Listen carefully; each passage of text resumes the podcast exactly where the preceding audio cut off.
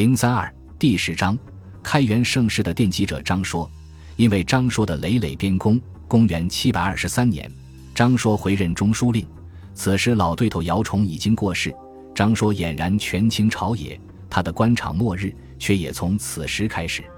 开元初期的十多年里，张说建功颇多，外加李隆基的成功登位，他更是劳苦功高。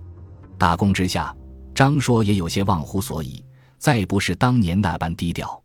回任中书令的张说，性格变得暴躁，经常当场斥责同僚，同时经济问题也严重起来，时常收人贿赂。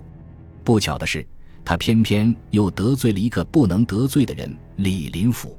这位天宝年间著名的奸臣，在开元时代还只是一个小官，口蜜腹剑是其强项。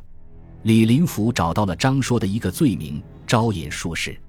事情原本很简单，就是张说此人颇迷信，有次家里做寿，招引术士为他做法。可到了李隆基这里，事情就不是这么简单了。当年太平公主谋害他，用的就是这一招，这怎能不犯敌国？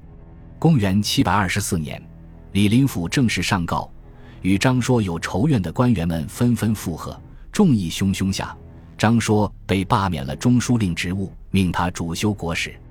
又过了三年，张说又被宇文荣告发贪污。